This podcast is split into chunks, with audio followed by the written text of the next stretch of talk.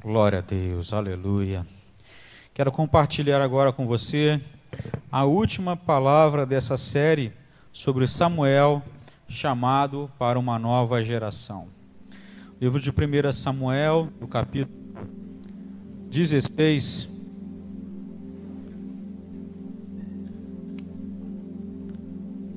Livro de 1 Samuel, no capítulo 16.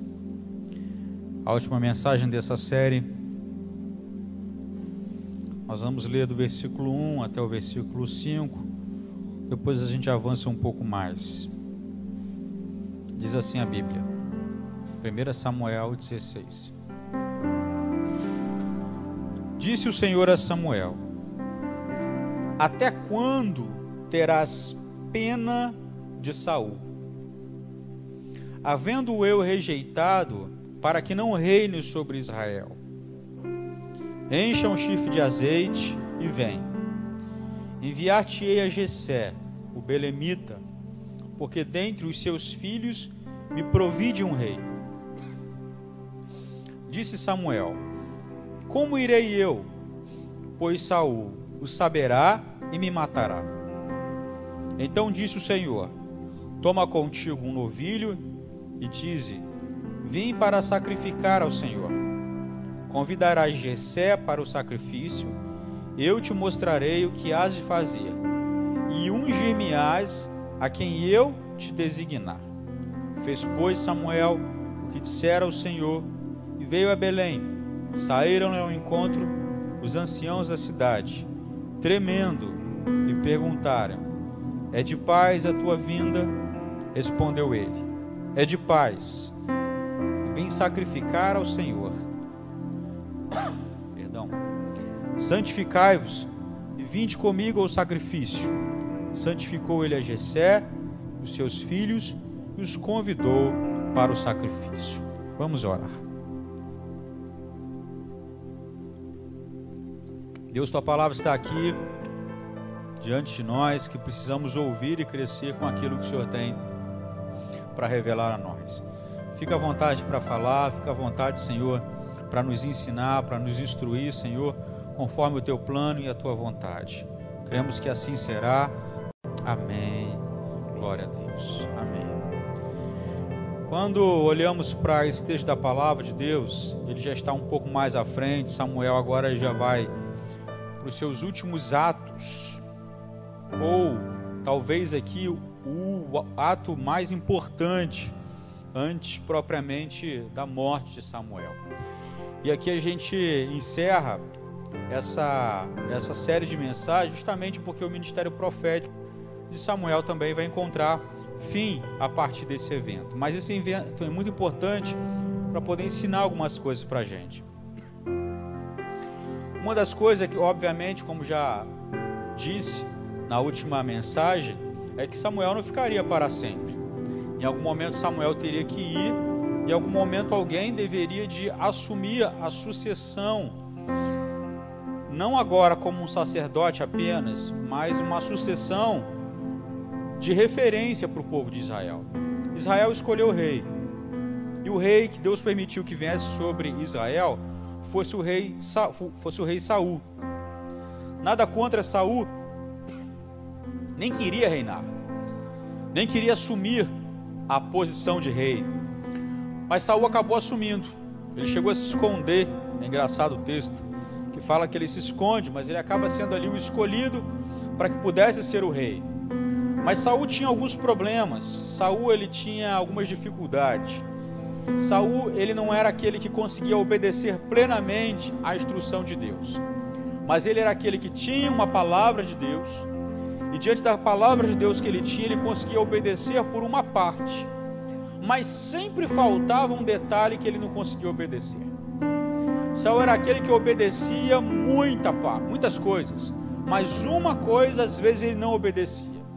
Ele era aquele bom cristão que consegue fazer muita coisa boa, aquele bom líder que acerta em muito, mas em algum momento ele erra em alguns detalhes, em algumas coisas e acaba comprometendo todos os acertos que ele teve.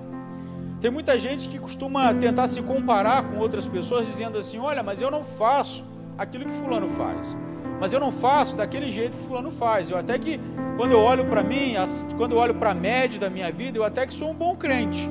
Eu até que sou um bom cristão, até que faço bastante coisa certa. Mas de vez em quando faz uma coisa que acaba comprometendo toda a fidelidade. Como eu aprendi com meu bispo, 1% de infidelidade compromete todos os 99% de fidelidade. E justamente por causa disso é que Saul acaba se perdendo no meio do caminho. E mesmo o povo escolhendo um rei, mesmo o povo tendo rejeitado o governo através do sacerdócio, se Saul obedecesse ao Senhor, ainda tinha chance ainda das coisas ficarem melhores no meio do caminho. Algumas coisas o povo poderia sofrer, mas continuariam talvez com uma referência, com uma boa referência sobre eles. Mas Saul naquele momento acabou não sendo mais a pessoa de referência. E Samuel, conhecendo Saul, gostava de Saul, pelo menos o texto dá a entender isso. Que o Senhor chega uma hora para Samuel e ele dá um puxão de orelha em Samuel. E diz para Samuel: Até quando você vai ter pena de Saul? Até quando você vai ter pena daquele que eu mesmo é quem estou rejeitando? Até quando você vai tentar proteger aquele que eu estou vendo que está fazendo errado, aquele que não está me obedecendo, aquele que não está andando no meu caminho. Quando Jeremias ele faz as intercessões sobre o povo de Israel, lá no capítulo 13, entre o 13 e o 15 de Jeremias, Jeremias ele faz três intercessões, intercessões ao Senhor pelo povo de Israel. E nas três intercessões que Jeremias faz, Deus rejeita as orações de Jeremias pelo povo de Israel. E na última delas, Deus chega a dizer o seguinte: mesmo que viesse Moisés e Samuel interceder pelo povo, eu rejeitaria. Mesmo que eles voltassem naquele momento, Deus diz: eu rejeitaria. Por quê? Porque Deus sabe muito bem que algumas coisas não dá para tratar apenas usando a misericórdia, que precisa tratar usando algum tipo de juízo. Alguma coisa tem que pesar, alguma coisa tem que apertar para aprender. E Deus olha para Samuel e fala: Samuel, eu estou vendo a tua idade, mas não dá mais para ter pena de Saul. Saul não pode continuar reinando, não pode permanecer rei sendo desse jeito. E quem que era Saul? Saul era a imagem da instabilidade, aquela mesma imagem que a gente tenta fugir quando tinha lá o povo dos juízes. Aquela imagem daquele que queria servir a Deus, mas de vez em quando escorregava. Saul era imagem do retrocesso novamente para a nação de Israel. E é por isso que Deus olha para Samuel e fala: Você sabe, cara, que não é isso que eu quero para o povo.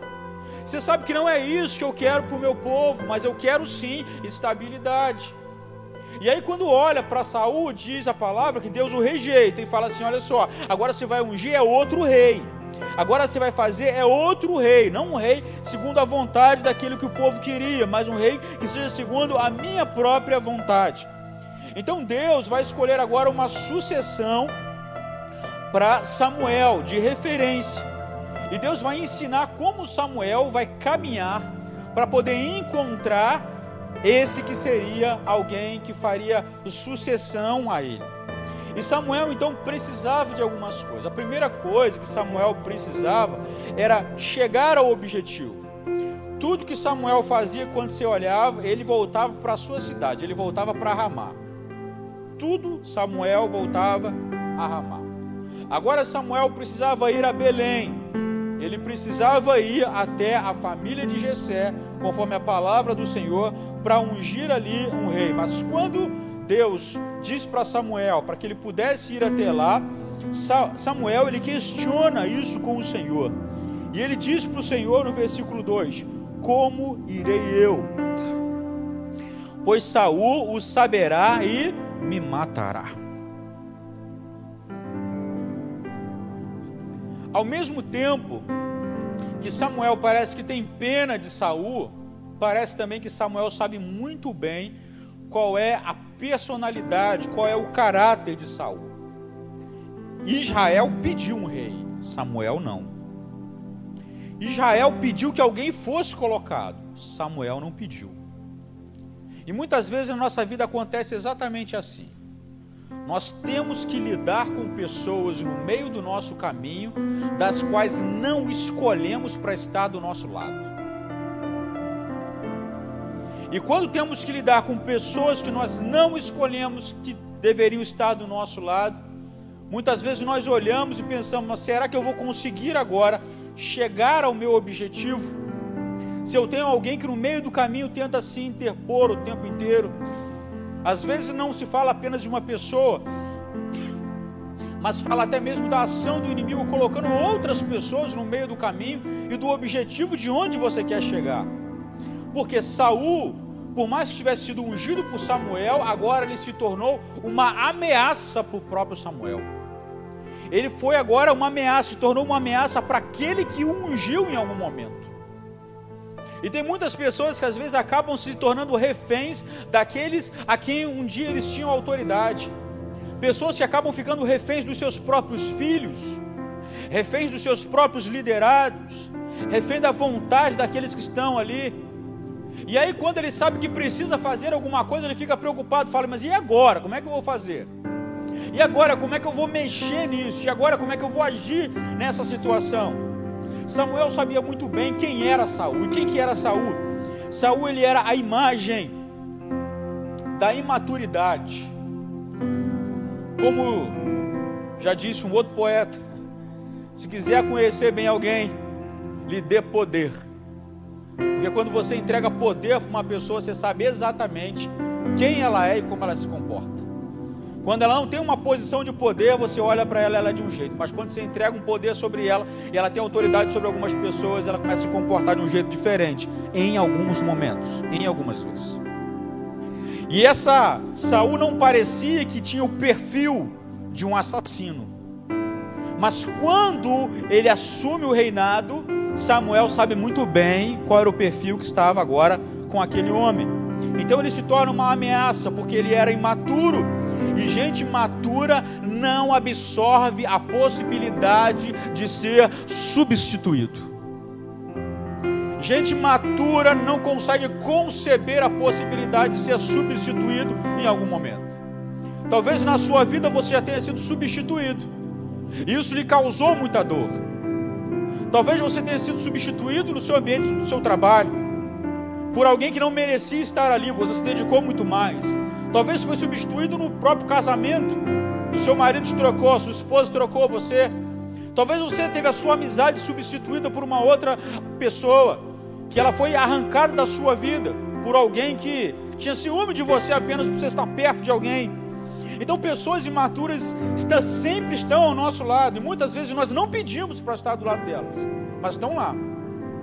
E nós temos que aprender a nos comportar diante dessas pessoas pessoas que podem ameaçar e nos tirar do foco, do objetivo, do projeto, daquilo que Deus tem para a nossa vida, pessoas que tentam tirar a nossa estabilidade. A gente já não sabe mais, será que eu consigo agora avançar com o chamado? Deus tinha dado uma ordem para Samuel, tinha um chamado para continuar. Será que ele conseguiria avançar? E o medo de Saul, e o medo de ir a Belém, e o medo de chegar lá, porque toda vez que o profeta se movimentava, era para liberar uma unção, era para fazer algo diferente. Samuel sabia muito bem que quando chegasse lá, bateria nos ouvidos de Saul o que ele estava fazendo. Ele sabia agora que ele estava correndo um risco ministerial.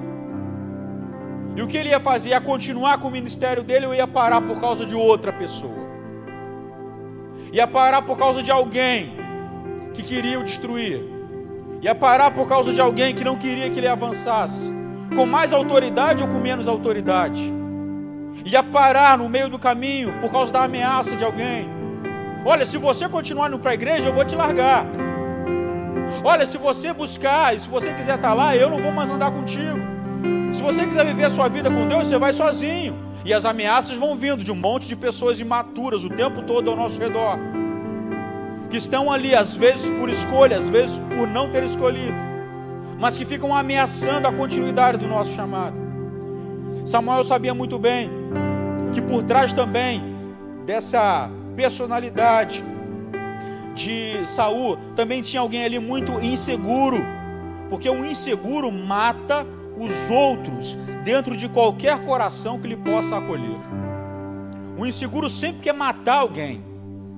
Mata com a fofoca quando ele não quer que você goste de alguém.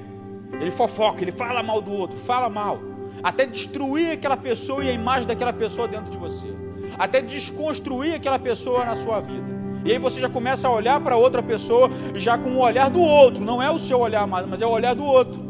Porque alguém mal intencionado, magoado, marcado, inseguro, começou a lançar coisas que não existiam ali. E isso começa a matar você também no meio do caminho, começa a te paralisar também no meio do caminho. E nós precisamos pedir ao Senhor que Deus nos dê estratégia, justamente para aprender a lidar com pessoas no meio do caminho que são inseguras e imaturas, e pessoas que podem tentar atrapalhar a continuidade do nosso chamado. Deus não nos chamou para ser chamado e cumprir até determinada parte, mas para ir até o fim. Então o que Samuel precisava? Samuel precisava de uma estratégia. É isso que Samuel precisava. Os inseguros e imaturos podem lhe causar problemas se você não estiver as estratégias que são do Senhor. E qual foi a estratégia que Deus deu? No final do versículo 2 diz: Toma contigo um novilho e diz: Vim para sacrificar ao Senhor. Deus deu a estratégia para ele. A estratégia que Deus deu para ele foi: olha, você vai lá, mas você vai para sacrificar ao Senhor. Porque só tem um jeito do inimigo não te parar. Só tem um jeito de alguém controlado pela alma doentia não te fazer mal. É enquanto você estiver adorando. Enquanto você estiver adorando o inimigo não pode parar o teu caminho, ele não pode impedir o teu ministério, ele não pode impedir que você chegue naquele objetivo que Deus traçou para a sua vida porque adoração fala de gratidão, adoração fala de se manter na presença de Deus, adoração fala de buscar até encontrar, adoração fala de ter sede, adoração fala de ter fome, e aquele que tem sede, aquele que tem fome, aquele que quer encontrar o Senhor, ele não fica paralisado por qualquer ameaça no meio do caminho. Você foi chamado para avançar e não para olhar para as ameaças. Quando nós somos chamados pelo Senhor, Ele respalda o nosso ministério. Quando Deus te quer num determinado lugar, Ele respalda o teu caminho, Ele te protege, Ele quer apenas que você vá, porque quando você vá, a palavra de Deus diz: Ele envia anjos ao teu redor para te livrar de todo mal, e você não tropeçará em pedra alguma mas nós só podemos ser protegidos enquanto estamos no centro da vontade de Deus. Então o centro está aqui, eu preciso estar aqui, mas quando ele fala assim, vá até lá, eu preciso chegar lá para que permaneça no centro da vontade e os anjos estejam ao meu redor. Agora, se ele falar assim, a minha proteção está aqui, e se eu continuar aqui, eu saio da proteção dele. Então, andar debaixo da sua revelação, debaixo da sua palavra, debaixo da sua direção, traz proteção para a minha vida, traz proteção para a sua vida. Se existe uma palavra de Deus e uma direção de Deus para você, você precisa estar exatamente nesse lugar, porque ali Ele te protege, ali Ele te guarda, ali Ele guarda o teu caminho. Então nós adoramos ao Senhor quando obedecemos a Sua palavra, quando somos agradecidos, quando estamos constantemente diante da Sua presença. Samuel sabia agora, nesse momento, que a única maneira dele se livrar era obedecendo à direção de Deus. E Deus também queria que Samuel guardasse uma coisa no coração dele. Guardasse uma coisa com ele. Se lembrar sempre, como a gente falou aqui lá no capítulo 7, que Samuel só pôde clamar a, a, a Deus pelo povo quando o povo voltou o seu coração ao Senhor. Quando eles estiveram lá diante da arca, ainda na casa de Abinadab, e ali adoraram o Senhor, o coração deles estava voltado. Saul era a vontade da carne. Mas a substituição da referência de Samuel para um povo era para que o povo entendesse que servir ao Senhor não se faz com talentos apenas, mas servir ao Senhor se faz com tudo que nós temos dentro de nós é com tudo que está dentro do nosso coração. Se do lado de fora a expressão não é o que está do lado de dentro, somos uma mentira. Se do lado de fora a expressão é apenas de uma espiritualidade vazia, nós somos uma mentira. Mas a expressão do lado de fora, quando ela retrata aquilo que está do lado de dentro, é aí que a geração é transformada. E Samuel precisava também entender que a sucessão de referência só poderia acontecer a partir daquilo que estivesse dentro do coração do sucessor. Aquilo que estivesse dentro do coração daquele que viria logo em seguida. Versículos 6 e 7 da Bíblia, 1 Samuel 16 Diz: Sucedeu que entrando eles viu a Eliabe e disse consigo: Certamente está perante o Senhor o seu ungido. Porém, o Senhor disse a Samuel: Não atentes para a sua aparência, nem para a sua altura, porque eu rejeitei. Porque o Senhor não vê como vê o homem, o homem vê o exterior, porém o Senhor vê o coração.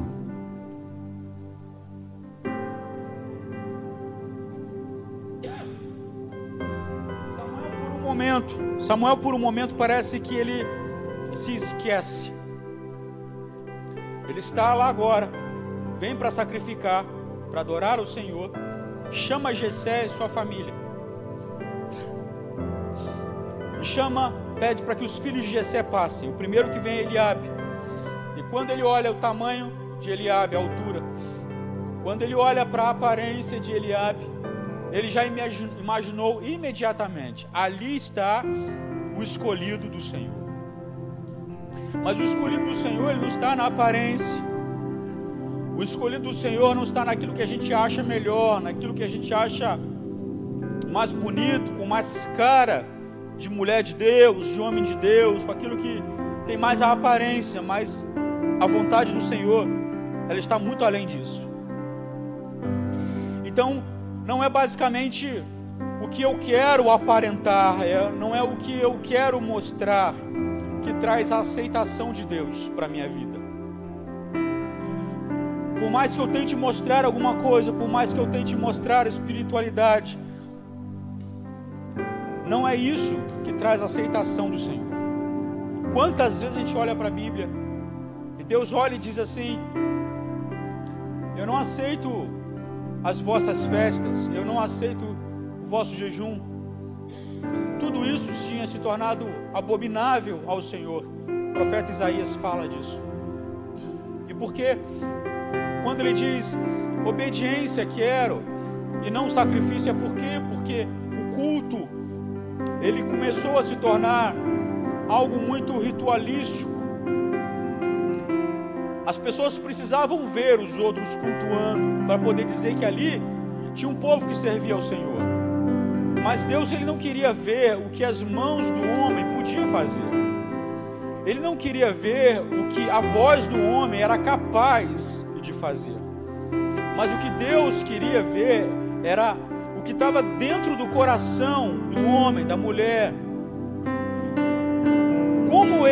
comportava diante de Deus, como ele se comportava diante da presença do Senhor. Quando a gente olha para o Novo Testamento, Jesus deixa isso bem claro várias vezes no Sermão da Montanha. Lá no capítulo 6, ele diz assim: Quando deres esmola, não saiba a tua mão direita o que faz a mão esquerda. O teu pai que vê em secreto, ele recompensará. Então, quando você fizer, faça para que ele veja no máximo a pessoa que recebe. Mas você não precisa tirar a foto e colocar no Facebook. Porque não é isso que traz recompensa sobre a sua vida. Na verdade, até traz, mas traz a recompensa dos homens. A recompensa de Deus não se faz naquilo que o homem vê, mas se faz naquilo que Deus vê. Ele continua mesmo ainda no capítulo 6, diz assim: quando orardes, não façam como os hipócritas que se levantam nas praças para aparecer para os outros. Você não precisa disso. Quando estamos na casa de Deus, nós oramos. É aqui o espaço de oração. Mas quando nós oramos, nós não precisamos subir no monte, por exemplo, e ter que filmar a nossa oração ou tirar foto da nossa oração. Parece que estamos repetindo aquilo que faziam antes. E começamos a mostrar: olha como eu oro. Você deve ter visto aquela Aquele vídeo daquele homem que foi orar e o boi correu atrás dele. O boi correu atrás. Se tivesse fazendo sozinho sem filmar, ninguém tinha filmado o boi correndo atrás. Mas quando orar, faça isso entre ti e entre o Pai, e Ele vai ver a tua oração. Não é a aparência de oração para que o filho aprenda a orar. Vem cá que vamos orar, menino. Não. Mas é quando ele olhar e souber assim, quando ele está lá naquele canto lá, quando ele vai para lá, quando ele acorda esse horário, ele está orando. Ela está orando. Não são os mandamentos sobre os outros de homens que fazem com que corações se convertam ao Senhor. O que faz com que os outros se comportem como filhos de Deus é quando nós nos comportamos como filhos de Deus e buscamos que a, a glória seja dele sempre. E se queremos alguma recompensa, é Ele que vai olhar onde nós estivermos. Ninguém viu orando, mas estava orando. Muitos até aparecem, mas tem alguns lá no seu quarto, que é lá naquele lugar que se tornam coluna de oração de uma igreja, de uma família. No capítulo 6 mesmo, ele diz assim: quando jejuardes, lavem o rosto, não apareça para os outros que vocês estão fazendo, ninguém precisa saber, não cause aparência. Quem faz isso recebe a recompensa de homens, mas quem faz isso para Deus recebe a recompensa dele.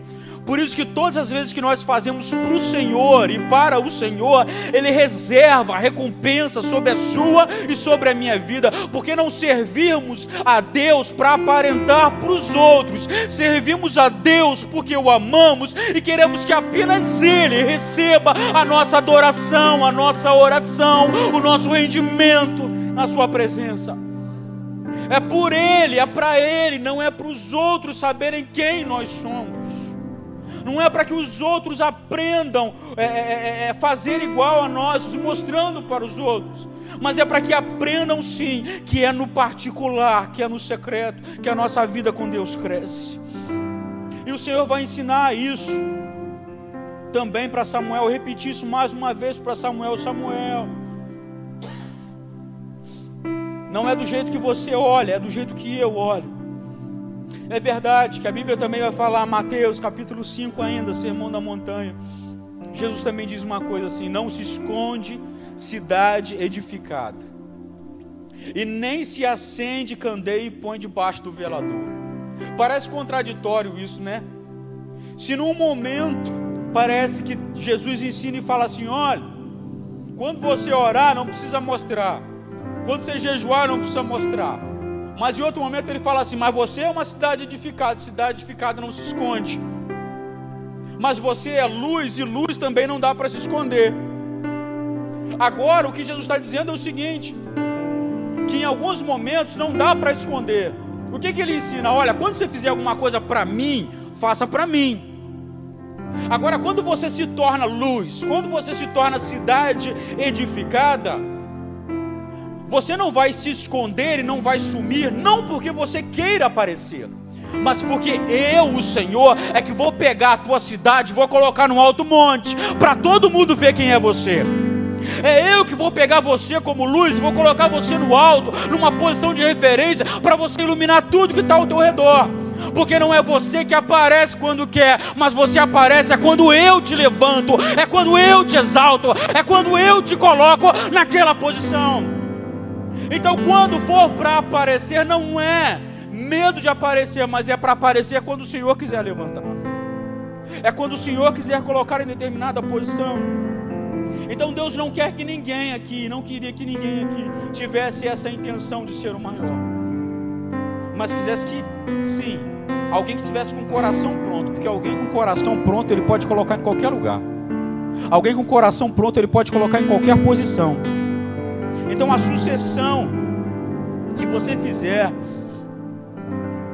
fazer os seus filhos, os seus discípulos, para a próxima geração, eles sempre precisam se lembrar do que eles viram em você.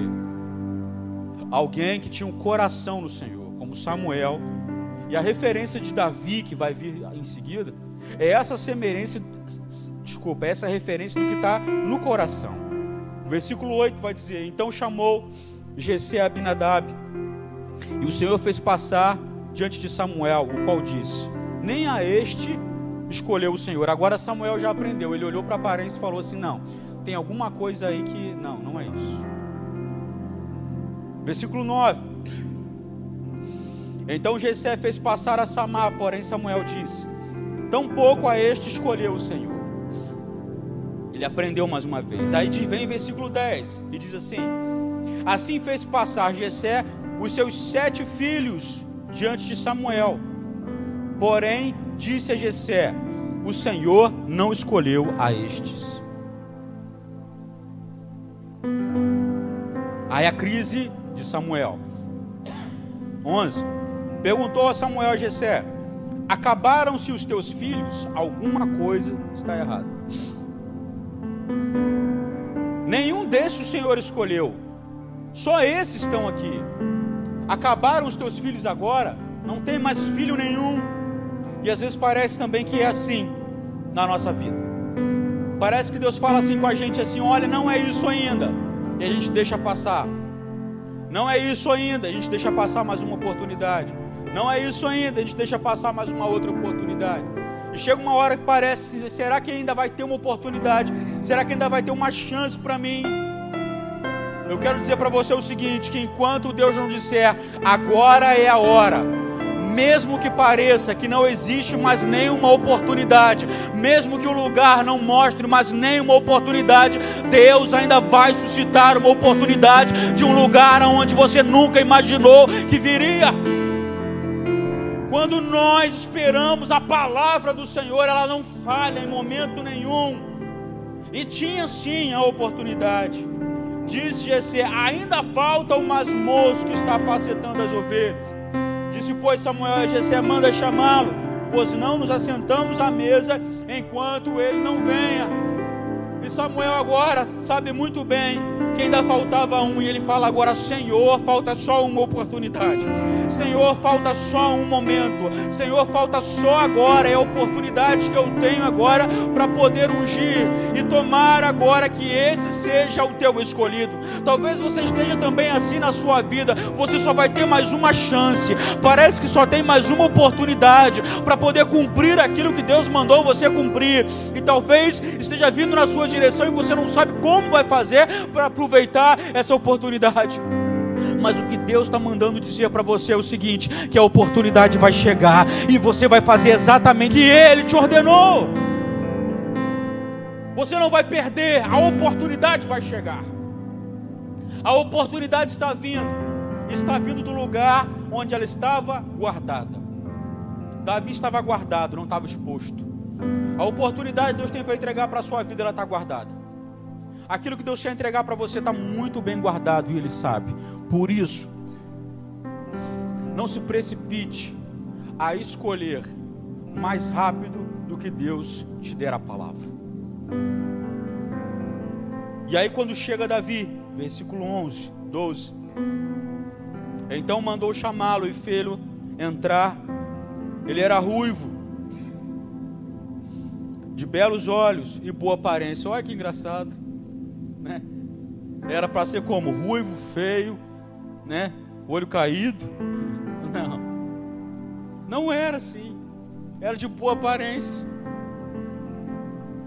Interessante, Deus fala assim, ó, não se atende para aparência, Samuel. Tá bom, então eu vou olhar agora só o coração. Aí quando Davi entra, ele percebe o coração, mas também percebe que tem boa aparência também. Sabe o que Deus está ensinando aqui para gente? É que tem algumas coisas que parece que a gente fala assim: olha, acho que a minha escolha vai ser ruim se eu não aproveitar essa oportunidade. Mas Deus já tem uma grande oportunidade esperando por você. Deus tem uma oportunidade maravilhosa esperando para que você aproveite essa oportunidade. Ele sabe a maneira de fazer. E disse o Senhor: Levanta-te e unjo, pois este é Ele. Pois este é Ele. E Samuel, então, ele vai ungir. E diz a Bíblia que ungiu no meio de seus irmãos. E daquele dia em diante o Espírito do Senhor se apossou de Davi. Então Samuel se levantou e voltou para Ramá. E o que Deus vai ensinando aqui nessa palavra que Samuel agora ele cumpre o seu objetivo. Ele chega ao final, ele unge alguém que tem um coração segundo o coração de Deus. A gente vai saber na história que Samuel cometeu, desculpa, Davi cometeu muitos erros. Mas sabe de uma coisa? Você já cometeu muitos erros na sua vida. Eu já cometi muitos erros na minha vida também. os nossos erros, eles não corrompem o nosso coração. Alguém que teme ao Senhor, ele erra. Mas o que acontece com você quando você erra? O coração pesa, você fica triste, fala: Senhor, eu não devia ter feito isso. E aí você vai até a presença de Deus, você vai até a casa de Deus e você chora. E talvez tenha alguém aí me ouvindo desse jeito. Você sabe muito bem que você foi chamado pelo Senhor. Você sabe muito bem que o seu coração é um coração que deseja servir a Deus. Mas às vezes você não consegue. Você está precisando da coragem. Eu quero profetizar hoje sobre a sua vida. E nós vamos orar aqui. E essa unção de Samuel vai descer sobre você vai descer sobre você, sabe para quê? Para que você seja a geração de Samuel. Para que você, como Davi, seja a geração que foi ungida por ele. Uma geração que não anda na aparência, mas uma geração que anda segundo um coração. Que não quer andar tentando mostrar espiritualidade para os outros. Não. Mas que quer mostrar o coração e dizer: Senhor, o Senhor sabe o que eu sou. O Senhor sabe o que eu tenho. O Senhor sabe como é que é a minha vida. O Senhor sabe dos meus pensamentos. O Senhor sabe que eu não merecia nem estar aqui. O Senhor sabe que eu não merecia nem ter uma família. O Senhor sabe que eu não merecia nada. Mas mesmo assim o Senhor tem sido bom para mim. Mesmo assim o Senhor tem me perdoado, tem me guardado, tem me protegido. Talvez você tenha que fazer uma oração assim ao Senhor. E dizer para o Senhor: Senhor, eu não merecia, mas o Senhor me resgatou o Senhor me dá uma oportunidade. E eu quero ser sim essa geração de gente fiel, de gente íntegra, de gente que vai mudar o curso do mundo. Esse tempo que nós temos vivido são tempos de dores, são tempos de tristezas, mas só eu e você nós podemos aceitar essa unção do Senhor sobre a nossa vida, para que Ele possa fazer aquilo que está no coração dele. Então, às vezes, o mundo faz tudo errado. Vamos escolher um rei. Lembra? Da pregação passada. Vamos escolher um rei. Eles escolheram o rei. Mas sabe o que Deus faz? Vocês fizeram umas escolhas ruins na vida de vocês. Mas eu vou pegar essa escolha ruim sua agora e eu vou transformar isso em algo bom. Eu vou transformar em Davi. Eu quero dizer para você que sobre toda escolha ruim que você fez na sua vida. Deus vai pegar tudo que foi de ruim, todas as consequências ruins em você, e Deus vai transformar tudo que estava ruim.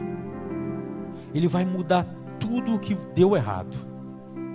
A única coisa que ele diz para você hoje é o seguinte: olha, entrega para mim o que você fez de errado. Entrega para mim as tuas escolhas ruins.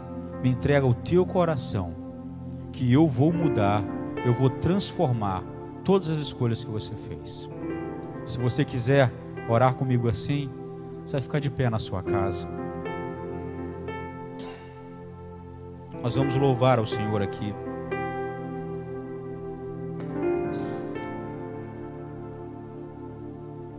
O chamado para uma nova geração, ele não termina. Ele continua com uma sucessão. Ele continua sobre Davi. Davi agora vai lá e faz aquilo que precisa ser feito. Davi vai lá agora e se torna a referência. Davi vai lá agora e seja esse instrumento meu no meu reino.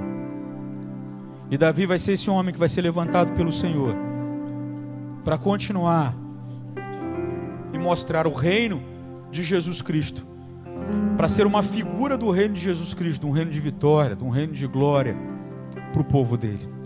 Eu te convido a fechar os teus olhos, colocar sua mão sobre o seu coração, enquanto nós estivermos louvando ao Senhor, eu vou estar orando pela sua vida logo em seguida, em nome de Jesus. Senhor Jesus, ouvimos, Senhor, aqui a tua palavra, Pai. Sabemos que nós só podemos, Senhor, continuar com uma geração, Deus, transforma, toca a vida de outras pessoas. Quando nós, Deus, temos um coração totalmente inclinado para Ti, inclinado para a Tua vontade, inclinado para o Senhor. Nós queremos abrir mão, Senhor, nessa hora, de todo o nosso orgulho. Nós queremos, Senhor, abrir mão de todo o desejo nosso de sucesso, das nossas presunções, das nossas vaidades. E nós queremos nessa hora te pedir, Senhor, reveste-nos, Senhor, como homens e mulheres com um coração simples, um coração humilde, Senhor, na tua presença, um coração que se humilha. A tua palavra diz, Senhor, que um coração quebrantado e contrito, o Senhor não rejeitará. Também diz, Senhor, a tua palavra, que a soberba precede a ruína. E nós não queremos, Senhor, andar, Senhor, com a vontade da carne, com a vontade de Saul. Parece até que obedece, mas sempre através de uma atitude compromete toda a sua fidelidade. Não queremos ser assim. Queremos ser Deus homens e mulheres que te obedecem, que são fiéis à tua palavra, à tua vontade. Queremos, Deus, ser como Samuel, que não para, Deus, por causa das dificuldades do meio do caminho, mas ele continua e continua, até cumprir tudo aquilo que o Senhor ordenou. Deus olha para nós e nos ensina a aproveitar as nossas oportunidades, de ser, Deus, uma geração que agrada o teu coração, que te agrada, ó Senhor Toque em cada vida, em cada família nessa hora. E ensina-nos, Senhor. Ensina-nos, Senhor, a ter um coração que agrade o teu coração. A ter um coração que agrada ao teu, que agrada a tua vontade. Queremos, Senhor, ouvir dos céus, como Jesus ouviu. Este é meu filho amado, em quem me comprazo. Nós queremos que o Senhor olhe para nós, Senhor, e tenha prazer a olhar para a nossa vida. Nós queremos, Senhor, que o Senhor olhe na cara do diabo e diga, Senhor, como o Senhor disse sobre Jó: Tem visto o meu servo Jó, para dar o testemunho de Jó.